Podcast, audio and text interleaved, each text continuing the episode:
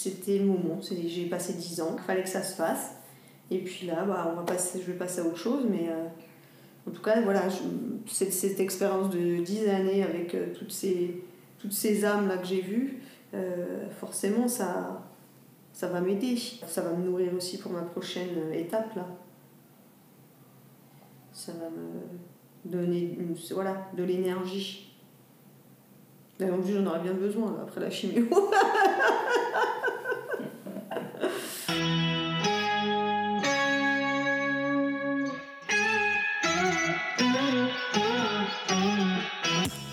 Bienvenue, c'est le deuxième épisode du Tétara la licorne.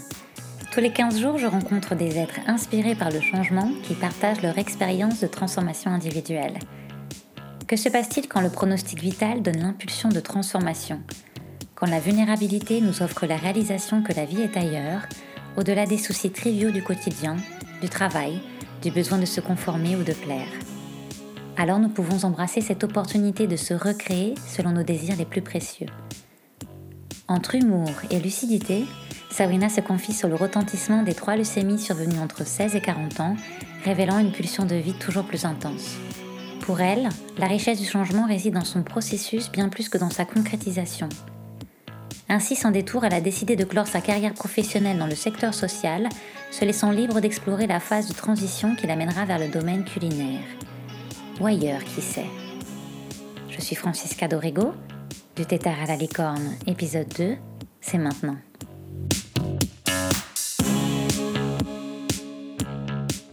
Bah, je suis voilà, Sabrina Saoud. J'ai eu 40 ans il n'y a pas très longtemps, j'ai fêté ça à l'hôpital d'ailleurs. Euh, voilà, je suis revenue ici depuis début septembre, enfin depuis le 12 septembre pour être exact, puisque euh, j'ai fait une rechute de leucémie aiguë alors là, franchement, je m'embrouille entre les deux types de leucémie, euh, lymphoblastique, myéloblastique, euh, voilà, parce qu'en en fait, j'ai un peu tout eu. Bon, en tout cas, voilà, euh, quand je dis c'est l'histoire de ma vie, c'est parce que voilà, c'est la, troisième rechute, donc j'en avais une déjà quand j'avais 16 ans, donc en 94. Et la maladie, elle est revenue plus tard, en 2010, après un voyage au Japon. Je savais que j'avais déjà la maladie, hein, mais je voulais pas me le dire. J'avais envie de, voyager, de profiter et quelque part un peu de nier qu'elle était là. Euh, du coup, bah, je crois que j'ai été hospitalisée au mois de juin, c'est ça, 2010. Juin 2010, avec une une leucémie qui avait quand même bien bien progressé, euh, puisqu'il y avait au moins euh, un peu plus de 90% de ma moelle osseuse qui était euh, infectée en fait, des mauvaises cellules, les blastes. C'est la guerre contre elles. et du coup, un traitement qui a duré longtemps, qui a été lourd. Et puis, rechute là, donc en 2018.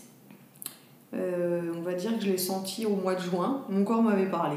On m'avait dit un truc qui va pas, sans que j'ai des signes particuliers euh, que je connaissais, hein, des bleus, des fatigues, des machins. Il n'y avait rien du tout.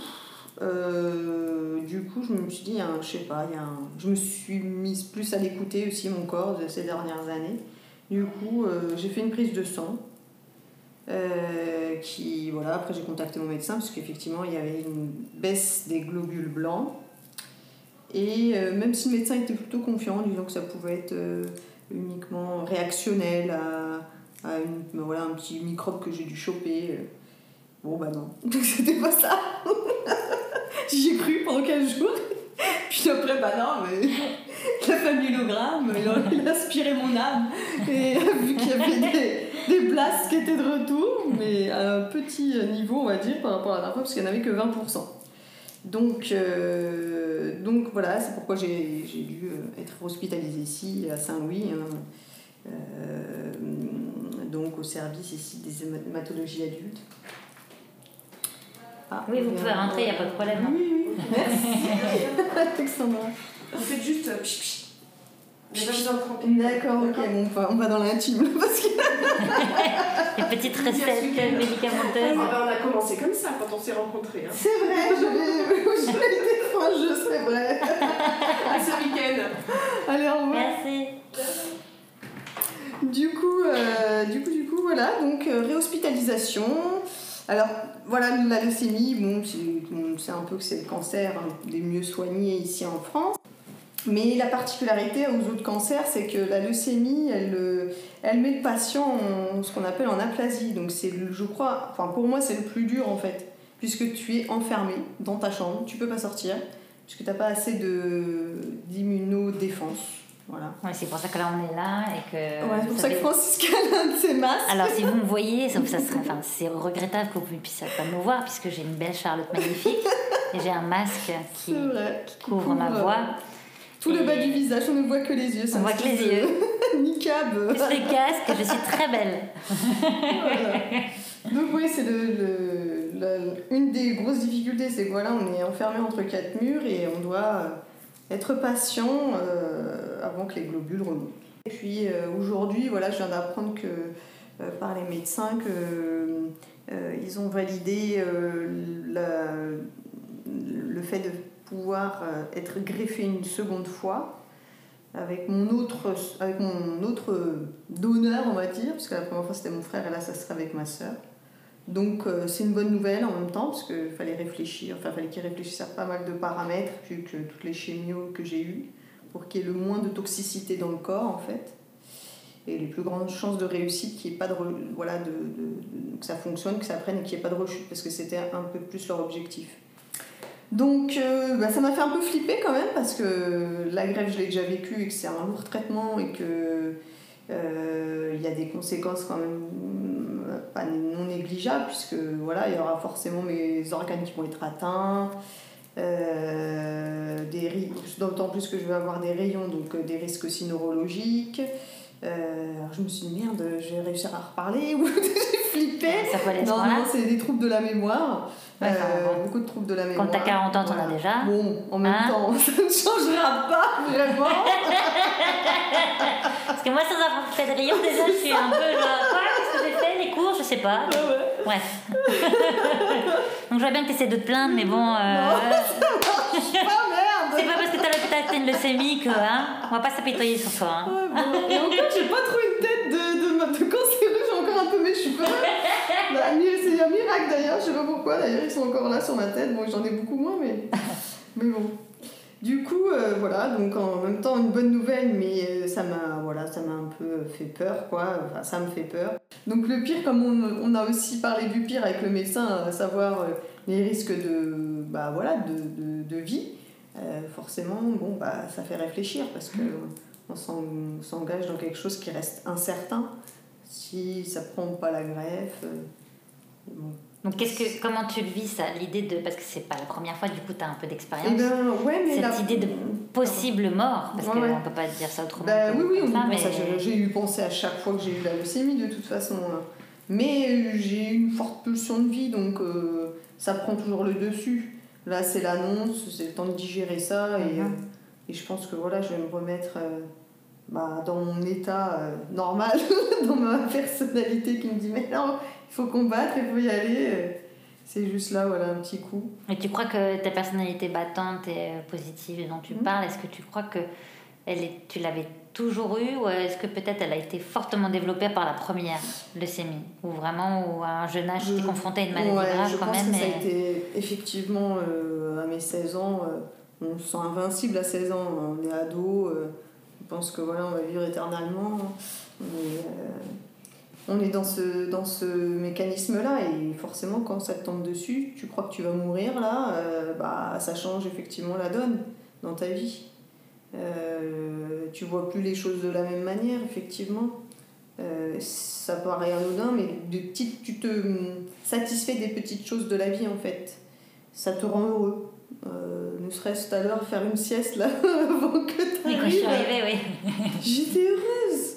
J'étais dans mon lit, je dormais en souriant. D'ailleurs, la fermière, elle vient me voir, elle fait Bah, c'est bien, c'est avec le sourire que vous dormez. Je fais Ouais, je suis trop bien de profiter de ce temps, d'être euh, Mm. un peu en mode slow life, mais en même temps. euh, mais parfois, il y a eu des moments où j'avais envie de vivre à 100 à l'heure aussi, parce qu'on se dit, on sait pas de quoi demain est fait.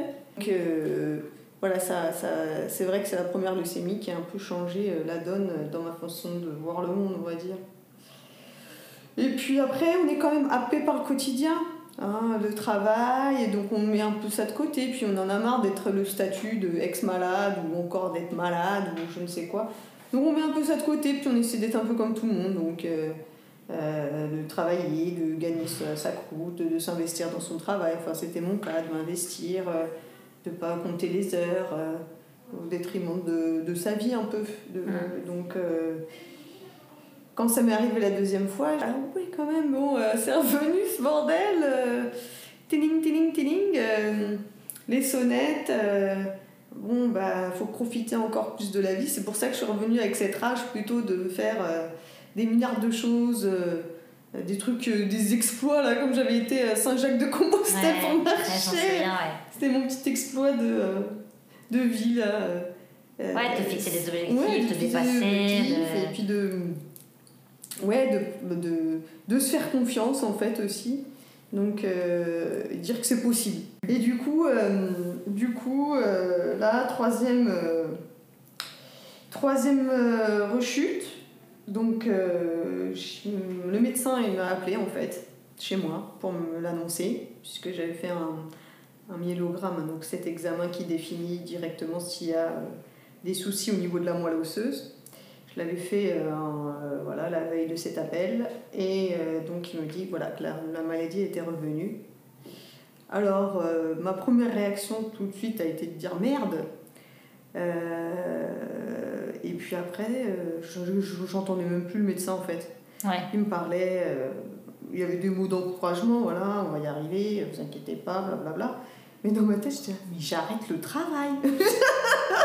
je me suis dit, c'est bon, euh, voilà, je travaille dans un service en fait de placement euh, judiciaire, donc euh, avec des gens qui sont en grande souffrance psychique.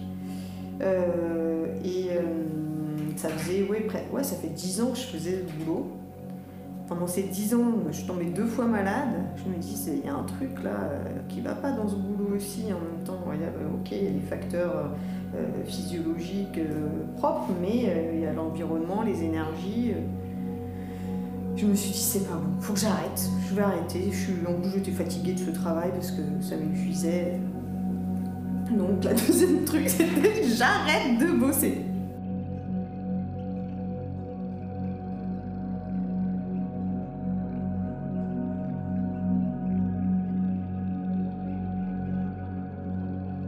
En ce moment, à l'endroit même où vous vous trouvez, il y a une maison qui porte votre nom. Vous en êtes l'unique propriétaire, mais il y a très longtemps, vous en avez perdu les clés.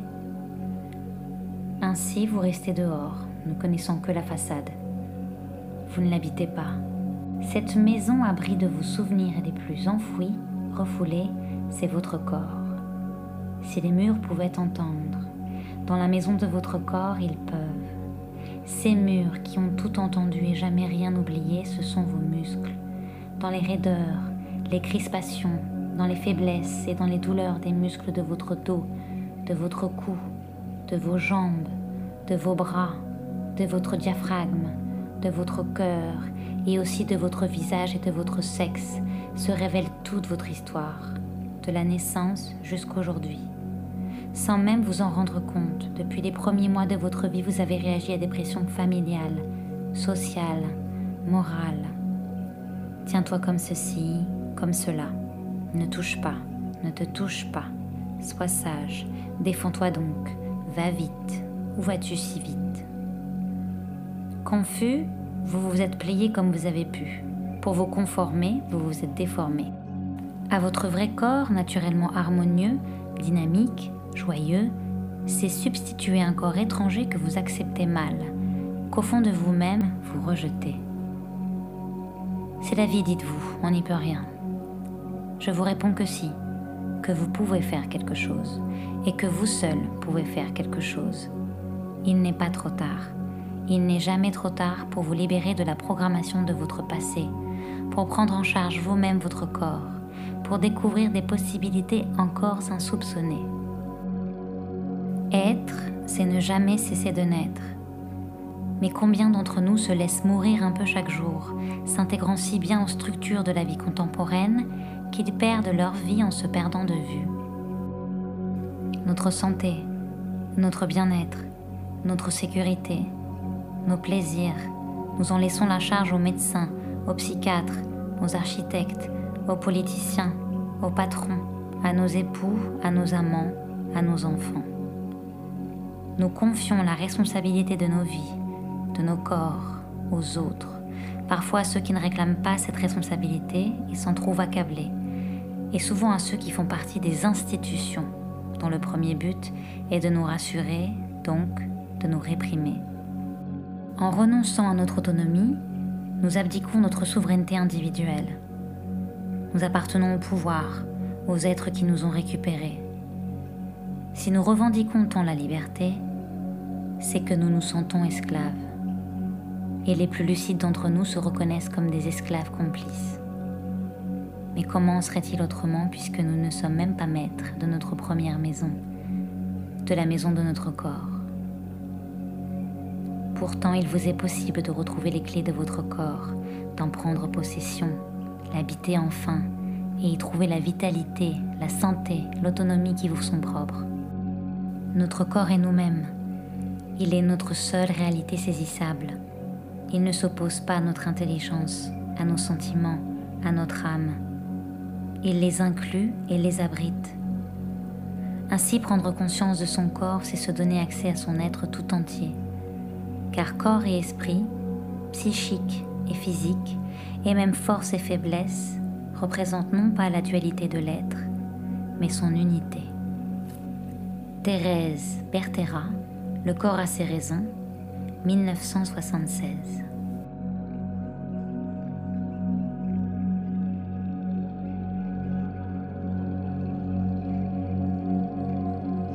Voilà, j'avais toujours un peu ce rêve, entre guillemets, de pouvoir me lancer dans la cuisine, de donner aussi pour les autres en même temps, euh, et puis faire quelque chose euh, qui me semble voilà, plus léger.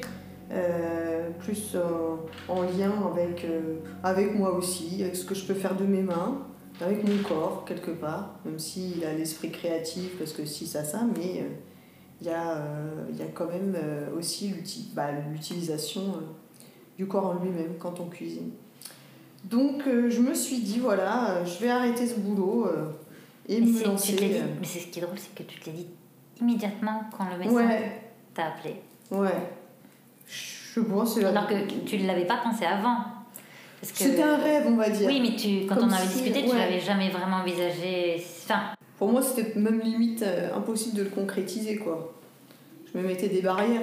Et en même temps, comme ça faisait 10 ans que je faisais ce métier, euh, je, je, je, me demandais si je savais faire autre chose, en fait. S'il était possible aussi de, de faire autre chose. Est-ce que j'ai les compétences Est-ce que je, je, vais savoir Et puis après, voilà, il y a le train-train du quotidien qui reprend, c'est ça en fait. Et puis on met ça de côté. Et puis il y a aussi peut-être, comment je dirais, un espèce de confort aussi. Et puis le changement, voilà, il faut se bousculer. En plus, je travaille toujours avec cette idée de changement pour les autres. Mais avec pour soi, on a tendance à le mettre de côté. C'est ça, tu es au service des autres et du oui, coup c'est ça. C'est ce qu'on demande de faire pour les familles qui dysfonctionnent, les enfants qui essayent de, de changer de trajectoire pour ne pas se retrouver dans le système désastreux familial. Et puis, en fait, on s'oublie aussi, tellement qu'on... alors, du coup, est-ce que tu crois pas qu'il y ait une le fait que tu aies choisi ce métier-là, Hmm. est-ce que tu crois pas que ça vient peut-être. euh, Parce que tu disais tout à l'heure que c'est une façon de pas voir les choses aussi. Est-ce que le fait d'avoir embrassé une carrière où tu étais au service des autres très fort et que tu tu t'impliques très fort dans la vie des autres, est-ce que c'était pas. Tu crois qu'il n'y a pas quelque chose d'inconscient derrière chez, Pour pas. Voilà, pour pas. Bah, bah, trop s'occuper des autres, on s'occupe pas bien de toi, oui, quoi. c'est ça. Bah, si, forcément, il y a Ouais. un peu de ça. Euh, Oui, on s'oublie complètement. Parce qu'il y a ouais, comme une, espèce- une- pardon, une espèce de don, en fait. Don de l'autre, euh, pour l'autre. Donc, euh, du coup, bah, il y a un peu l'abnégation de soi. Parce que moi, je me rappelle avoir discuté avec toi, on en discutait souvent, de- des histoires que tu me racontais, des exemples de- Mm. d'enfants, ou de, enfin, voilà, de, des situations, etc. Et c'est vrai que c'était des, des, parfois des choses très, très, très, très, très dures. Mm. Donc c'est vrai qu'à chaque fois, je me disais, comment elle fait pour gérer, pour supporter ça? Parce que, Parce qu'évidemment, on ne dit pas qu'il faut pas aider les autres, c'est pas ce que je dis, mais, oui, mais parfois c'est waouh, c'est violent et comment on fait après pour soi se protéger et puis pour pas se. Ouais, savoir mettre la juste limite. Mm. Et effectivement, je pense que après, après 10 ans d'un métier euh, comme celui-là hyper intense où tu donnes beaucoup, euh, il est temps de tourner la page. Oui, c'est ça. euh, ouais. En tout cas, pour moi, c'est le moment voilà, euh, de tourner la page. Il y a des personnes voilà, qui euh, font des carrières euh, de 30 ans là, dans, ce, dans ce métier. hein. Moi, en tout cas, ça, c'est déjà revenu. hein. Sur 10 ans, c'était assez cyclique. Il y a eu des moments où, voilà, où j'en avais marre, où je me disais, bon, voilà, il est temps de passer à autre chose, mais en même temps, quoi faire? Et puis, puis ça passait. Hein, Je laissais les choses couler, je reprenais donc mon activité. Mais, euh, mais c'était cyclique, c'était revenu quelquefois. euh, c'était assez violent quand même, hein, parce qu'on ressentait, hein, enfin moi je ressentais voilà, physiquement euh, qu'il fallait passer à autre chose parce que c'est, fatigant. Comme je dis sou- souvent, toutes ces histoires de vie qu'on, qu'on m'a confiées, en final, mais qu'est-ce que j'en fais? Parce que voilà, je, je- suis rien là-dedans au final, on essaie de d'aider, mais euh, voilà, en plus on voit même pas l'objet de notre travail, on verra jamais les, voilà, en quoi on a été utile, voilà, parce que euh, c'est trop des moments de crise quand, on, quand, j'intervenais en fait dans les familles. Donc c'est vrai que tout ça, je me suis dit, mais qu'est-ce que je fais de tout ça? Euh, Comment aussi s'en s'en débarrasser quelque part parce que ça ne nous appartient pas, même si on a été dépositaire d'une parole. Qu'est-ce qu'on fait de ça? Enfin, c'était. En même temps, c'est assez compliqué. Euh, on est... Après, je travaille pas seule. Je crois que l'équipe m'a beaucoup aidé parce qu'on parlait beaucoup. Il y a un psychologue aussi au sein de l'équipe. Euh, et puis après, il y a voilà, le fait que j'arrivais quand même à, à, couper avec ce travail quand, c'était le, le week-end ou, euh, ou les vacances, etc. Donc c'est vrai qu'il faut avoir un minimum de vie un peu équilibré, ce que je pense avoir, et ça m'a permis un peu de me mettre à distance de ça. Mais quand même, ça reste présent, euh, euh, forcément, voilà, et à un moment donné, ça te revient en pleine poire. Donc là, en tout cas, depuis que j'ai décidé que j'allais pas reprendre ce travail, bah je sais pas, alors je, pourtant j'ai pas fait de radiothérapie encore, mais ma mémoire elle a fait. Bon bah hop, out. Euh, des- C'est-à-dire quoi Out? Bah, out Quoi, des le- situations en fait, de plus me préoccuper. euh, Ah, d'accord. Tu Euh, crois qu'il y a oui. vraiment un lien symbolique qui s'est coupé Oui, avec oui, le voilà. travail, quoi? Voilà. À partir du moment pris la Oui. décision de Ouais, de plus t'investir dans ce travail qui serait plus ton Ouais. avenir, tac, ça a coupé. Voilà. Je me suis dit, là, faut arrêter. Et, et du coup, voilà, les situations, bah, euh, je les ai, euh, on va dire, pas oubliées, mais en tout cas mis de côté. À, les ranger. Et puis, euh, euh, en plus, j'ai envie de dire, il y a quelque chose qui s'est. C'était quand c'était la semaine dernière.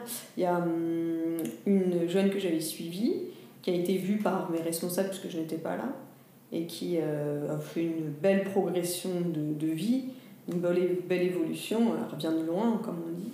Et du coup, voilà, elle, voulait, elle m'a remercié, elle a dit voilà, merci à Madame Saoud. Heureusement qu'elle était là, elle était dure avec moi, mais final, ça m'a servi à pas m'éparpiller, etc.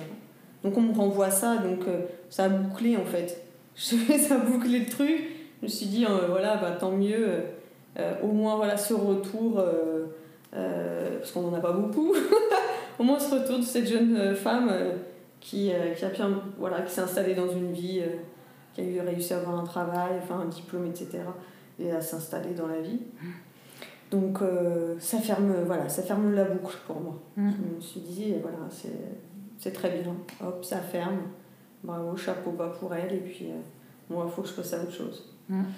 Donc, euh, donc voilà, c'est un peu li- presque libérateur. Quand je, je me suis dit ça, quelque chose est un point en moins en fait. Mm. Voilà. Alors certains diront oui, il faut combattre de l'intérieur pour essayer de, de faire évoluer les choses, mais euh, euh, peut-être, euh, sûrement même, mais moi ça devenait compliqué. Ça devenait compliqué pour moi. Après, il y a aussi l'idée de responsabilité individuelle et de pour pouvoir aider les autres, il faut déjà pouvoir s'aider soi-même et se donner un maximum de bienveillance et de de se, de, de se de se protéger, d'être de, d'être dans un environnement qui nous convient, de vivre une vie qui nous convient, d'avoir un job qui nous convient. Mm. Et euh, essayer d'avoir le maximum de bonnes énergies pour soi et après de pouvoir après aider les autres euh, Oui, parce c'est qu'on se sent plus fait. fort. Donc c'est Mm. vrai que je pense que pour toi c'est le moment de t'adonner déjà. Bon après cette maladie-là effectivement te, te tire la sonnette d'alarme. Et... Oui, et puis en plus, symboliquement, c'est euh, c'est le sang, ma maladie. Mm. Symboliquement, là, je vais changer de sang. Puisque c'est ma soeur Donc qui tu va. changes de vie. Ouais. Mon frère, il m'avait donné son, son, sa moelle osseuse, donc j'avais une partie de lui, mais il restait moi. Mais là, je vais, il y a quelque chose de moi qui va partir, là, vraiment. Puisque l'idée, c'est que, puisque j'ai encore la, euh, le, le sang de mon frère, on va dire ça comme ça pour résumer, là, on va injecter euh, euh, le sang de ma sœur, et donc ils vont se fusionner entre eux. Et l'idée, c'est que le mien disparaisse, puisque c'est le mien qui est pas bon. Donc, euh, Ah c'est très c'est intéressant, comme- Ouais. c'est même beau comme image Ouais. d'imaginer. euh, Ouais, de, de voir ça comme ça, là, effectivement, que c'est cette fusion. euh, donc c'est une petite mort. ouais, c'est une sorte, petite mort pour une renaître. C'est la Ouais. renaissance.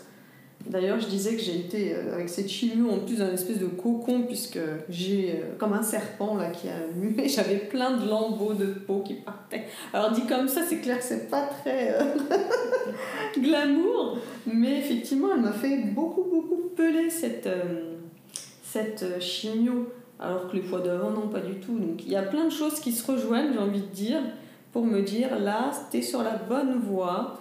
Euh, tu, tu, voilà, tu avoir euh, une autre perspective de vie là qui sera. euh, voilà, j'imagine les choses beaucoup plus dans la détente en fait. Dans la détente du corps, de l'esprit. même si ça se concrétise pas de suite, hein, l'idée que j'ai là de pouvoir faire de la cuisine, je sais que voilà, je- si je dois travailler, ça sera dans un domaine où il y aura voilà, quelque chose d'apaisant pour moi. Et pas forcément, je- j'en ai rien à secouer d'avoir un travail intellectuel ou pas. Alors là, ça. Limite, ça m'intéresse plus du tout. Euh, j'ai envie d'être voilà, en, paix en fait. euh, et de faire quelque chose qui sera beaucoup plus euh, léger. J'ai- toujours cru au changement de toute façon. hein, Mais du coup, pour moi, c'était un peu plus difficile. Il fallait que je fasse bah, peut-être tout. C'est pas mal parce qu'au final, toute cette démarche, euh, toutes ces étapes que j'ai eues là dans ma vie, et bon, j'ai 40 ans quand même, ça aurait pu me, venir avant, euh, quoique pas d'âge, hein. Aujourd'hui, j'étais vraiment voilà, dans la prise de conscience, de se faire confiance, j'y crois en fait. Voilà. Je suis à ce stade-là, c'est- c'est c'est un peu ça ma définition aujourd'hui. Voilà. Que c'est possible. euh, Voilà. Qu'on a d'autres euh, d'autres potentiels. Et alors, comme tu disais, prendre conscience et se, et fa- se faire confiance, qu'est-ce qui fait défaut pour que autant de nous, à ton avis, autant de... Parce que c'est quand même effarant de voir qu'à quel point beaucoup d'entre nous manquent de confiance en eux, ce qui fait défaut pour pouvoir euh, activer les mécanismes de changement. Mm. Comment tu crois qu'on peut acquérir euh, davantage de confiance en soi à un niveau individuel Parce que tu as, dû Oui. le voir un peu chez certains Oui. des enfants que tu as eus, dans certaines situations que tu as eu à régler euh, professionnellement, tu as dû peut-être avoir des, des exemples. Alors des... ouais, des exemples, j'en ai plein et je crois qu'il y a quelque chose qui se... euh, Il y a quelque chose de commun, je pense, dans ces euh, changements qu'ont pu avoir voilà, des jeunes ou des familles. C'est euh, c'est une rencontre. Euh, parce que souvent, voilà, euh, bah, la confiance, ouais, c'est- lié aussi à l'éducation, à ce que comment les parents, en tout cas les, les liens, la figure d'attachement euh, euh, euh, entrer en lien avec son enfant, euh, puisse le porter. Ça démarre depuis même la grossesse, et même avant la grossesse, dans l'idée d'avoir un enfant. Donc tout ça, forcément, c'est... euh, certains n'en peuvent pas en bénéficier, parce que voilà, ils n'ont pas eu les parents modèles. Ou, euh, euh, donc je crois que c'est l'idée d'une rencontre. Euh, quand il y a eu une des rencontres, j'ai vu que les gamins pouvaient euh, développer des compétences qu'ils n'imaginaient même pas eux-mêmes. Et même moi, je les imaginais même pas. Donc, euh, des personnes fiables, en fait. Ça a souvent été ça, des personnes fiables qui, qui, euh, qui devenaient comme des figures d'attachement. Euh, je l'ai vécu avec cette jeune fille là qui s'appelait Grace d'ailleurs. Oh, quel beau nom. Ouais. euh, grâce euh, qui, euh, qui me faisait confiance en fait. Qui me faisait confiance parce que je lui ai fait confiance aussi. Et en tout cas, c'était ça, hein, c'est de, mon travail, c'était de, de, de faire prendre conscience à l'autre de la réalité en fait. Et une fois que la- le gamin souvent prend conscience, il essaye de se transformer lui-même. Ouais, briser l'illusion. C'est vrai que souvent, l'illusion, c'est quelque chose qui nous. Qui paralyse. Ah ouais.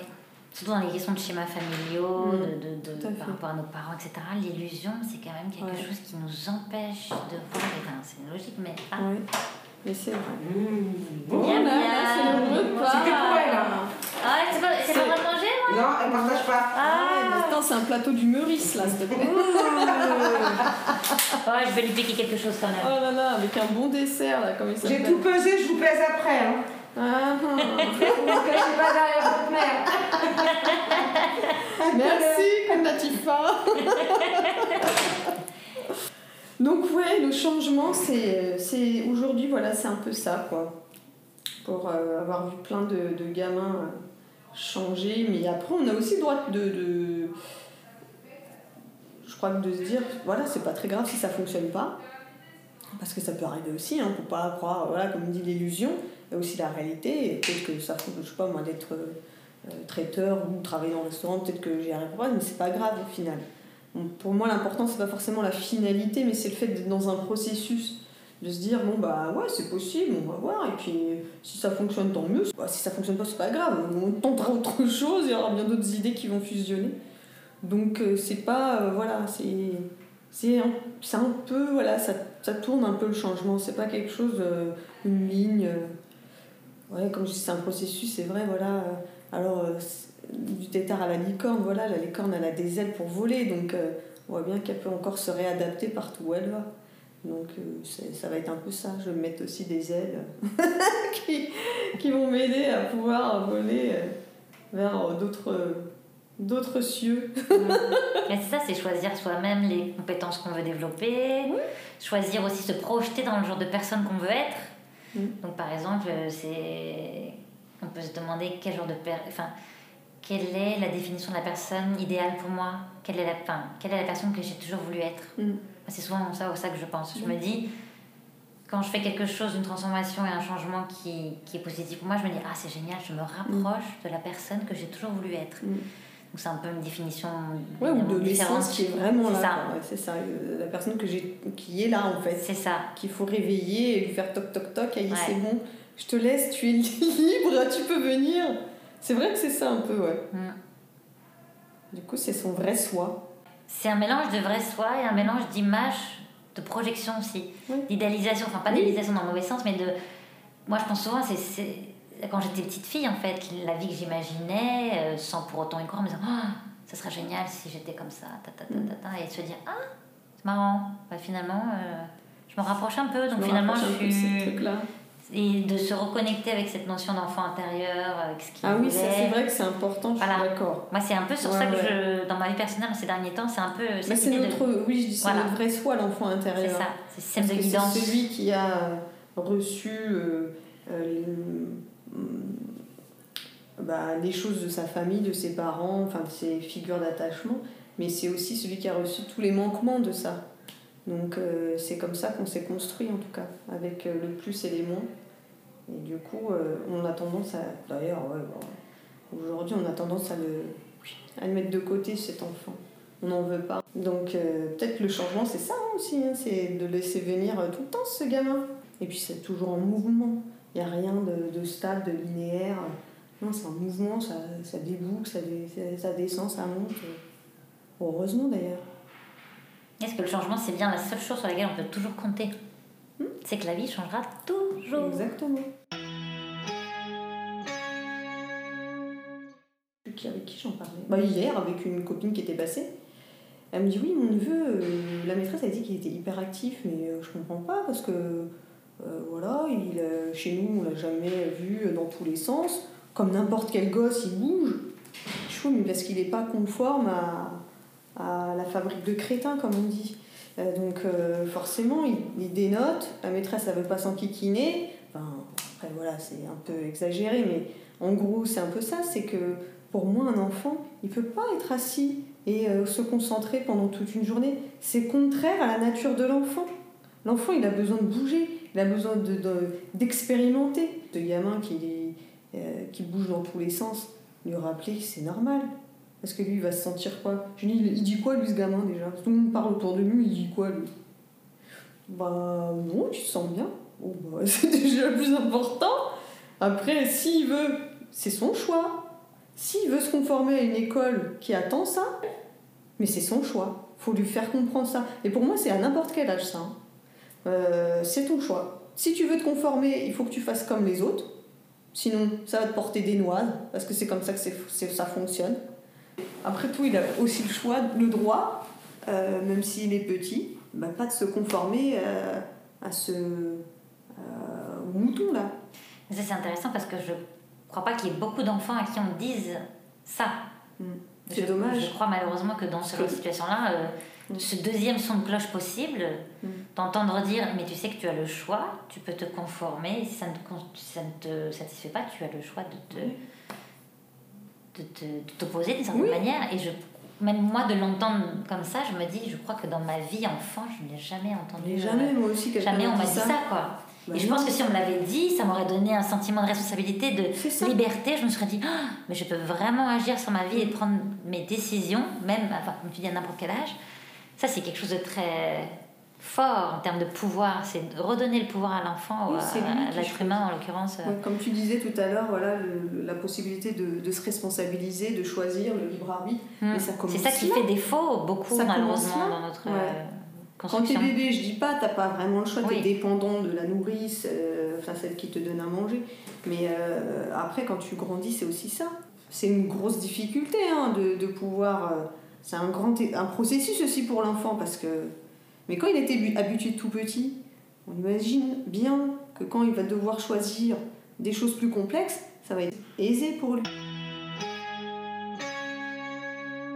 Je suis contente, c'est vraiment très contente d'avoir fait. euh, Même si là on peut se dire, mais, euh, c'est que du blabla, euh, parce que t'es. Non, c'est pas du blabla, parce que je Non, pense que mais- quand on t'entend, on comprend bien qu'il Ouais. y a un changement qui est déjà enclenché dans la, dans, verbalement, oui, et même plus que verbalement Ouais, d'ailleurs. oui, Donc, parce que je l'ai même dit à mon boulot. Ah, tu l'as dit déjà? Ouais, je l'ai pas dit à ma responsable, mais j'ai dit à mes collègues, euh, Ah. je ne reviendrai pas. Ah ouais, donc c'est vraiment Je- acté verbalement. Vous pouvez faire le ménage dans mon bureau, mais je ne reviendrai pas.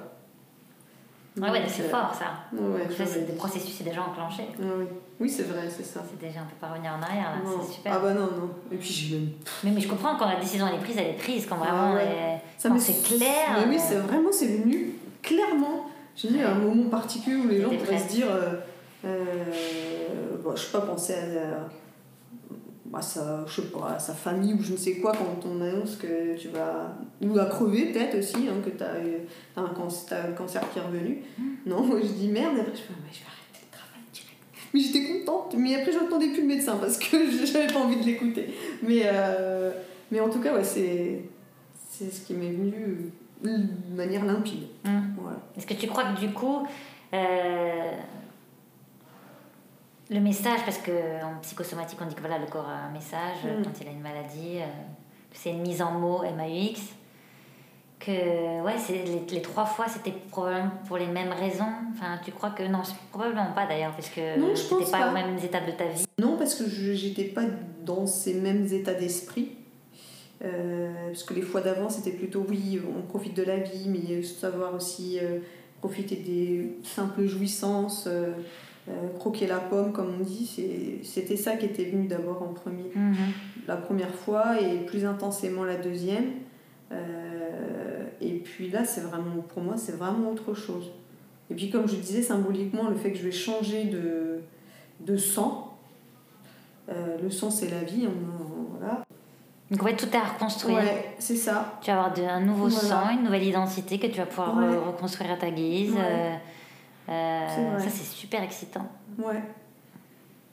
Ouais, grave. Et j'espère que les gens qui t'écouteront, du coup, euh, ça, leur, ça leur inspirera euh, des, des, Bah oui. des changements aussi. Et puis, Voilà, il faut pas avoir peur. c'est ça. Le mot de la fin, c'est qu'il faut pas avoir peur. Ouais, faut pas avoir peur. On, saute du on saute avec le parachute, on saute de l'avion. Paf Il y a un parachute. Il y a un parachute. Il y a toujours un parachute. Mais oui.